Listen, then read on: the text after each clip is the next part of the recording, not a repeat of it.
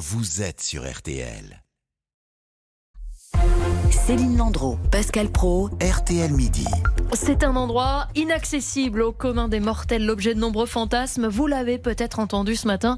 Sophie Jousselin a passé pour RTL sa matinée dans une centrale nucléaire. Bonjour Sophie.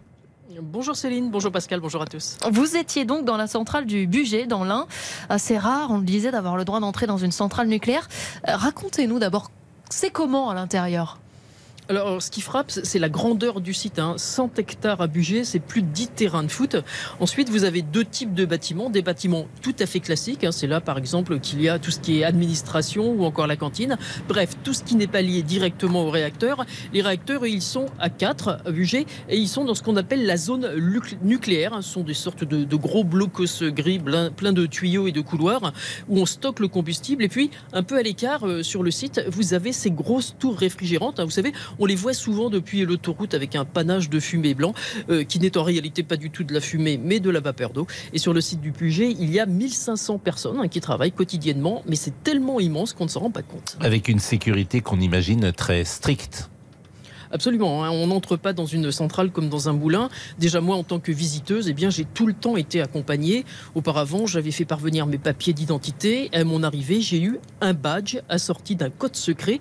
Et c'est la même chose pour les employés. Ils ont leur badge avec ce, donc, euh, ce code secret. L'idée est que si on leur vole leur badge, eh bien, on ne puisse pas l'utiliser puisqu'on n'a pas le code avec. Il faut badger souvent dans euh, des grands tourniquets qu'on appelle des tripodes. Et ce badge est différent pour chaque employé. Il ne donne accès qu'aux zones où il travaille. Par exemple, un administratif ne peut pas entrer dans la zone nucléaire euh, avec son badge. Et vous êtes habillé en civil, si j'ose dire, ou vous êtes protégé à l'intérieur? Ah non, évidemment, on est, on est protégé. Hein. Toute personne qui entre dans la zone nucléaire se change. On enlève ses vêtements de ville, on se met en sous-vêtements et ensuite on met une combinaison, des gants, des chaussettes, un casque.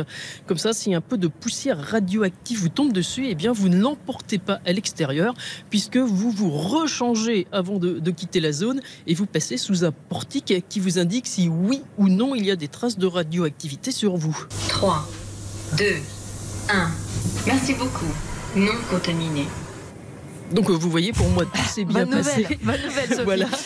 Et puis, euh, Mais ça, c'est vrai pour tous les employés, tous les jours, ils se changent. Ah oui, oui, oui. Et même s'ils ressortent de la zone nucléaire pour les faire pipi, il faut qu'ils repassent tous ces contrôles.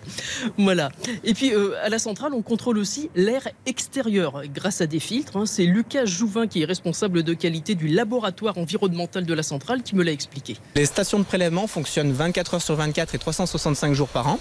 Et donc, à la manière un peu du facteur, venant quotidiennement au niveau de ces stations pour récupérer ce, filtre qui va être ensuite analysé au laboratoire. Euh, Sophie, on, parle souvent euh, de, des centrales qui euh, ne fonctionnent pas en ce moment parce que celle du budget, on l'a dit, elle, tourne, mais c'est pas le cas de toutes, hein, loin de là. Absolument, il y a presque la moitié des réacteurs euh, à l'arrêt en ce moment, à 25 sur 56. Alors ils sont à l'arrêt pour maintenance ou pour euh, contrôle de, phénomènes de corrosion hein, qui ont touché une partie du, parc français.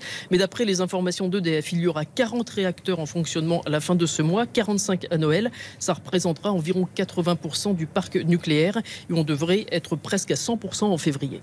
Merci beaucoup euh, Sophie Jousselin qui a donc passé pour nous la matinée dans une centrale nucléaire, ce qui n'est pas banal.